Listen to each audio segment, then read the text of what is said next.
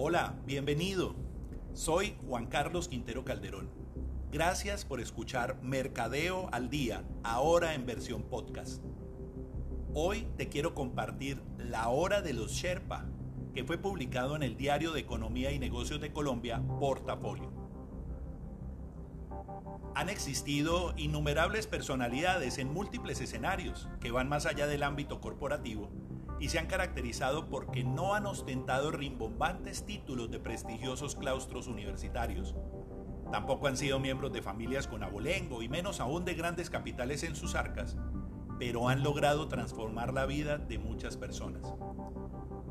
Son verdaderos referentes de liderazgo que han trazado el camino a muchas generaciones con su legado, en medio de humildad y conocimiento.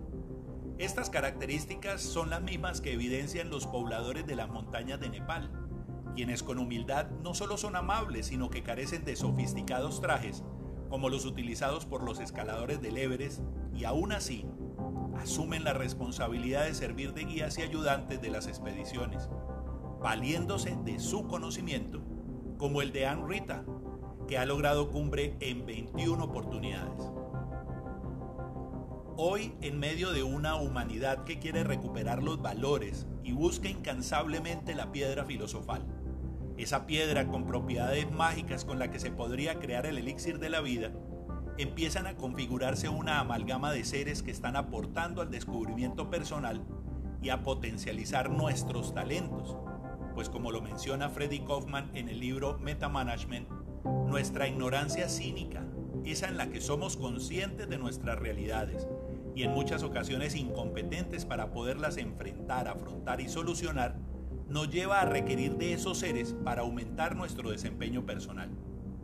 Es similar a lo que sucede en las organizaciones cuando en los pasillos llegamos a saber lo que se debe cambiar, pero carecemos de las competencias para lograrlo.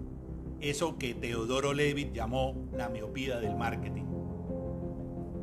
De ese debate en la conciencia y la competencia surge una fusión de actores y especialidades como mentores, coach, entrenadores, personal trainer, entre otros, que al igual que los Sherpa, ponen a disposición de la humanidad no solo largas horas de estudio, sino de análisis de los comportamientos humanos con los que han capitalizado el aprendizaje para facilitar el trayecto con las experiencias que otros han recorrido y potencializar lo mejor que hay en cada uno de nosotros, logrando nuestra mejor versión, tal como lo promueve Karina Arenas en sus conferencias.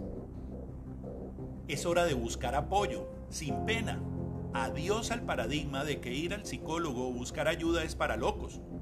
Sería igual de absurdo que pensar que cuando una empresa contrata una consultoría es porque le quedó grande la gestión y por el contrario, logran mejorar el desempeño, cohesionan sus equipos de trabajo y conquistan mercados con mayor efectividad. Por eso, si quieres devorarte el universo, ¿no crees que es hora de empezar a invertir en la empresa más valiosa del mundo que eres tú?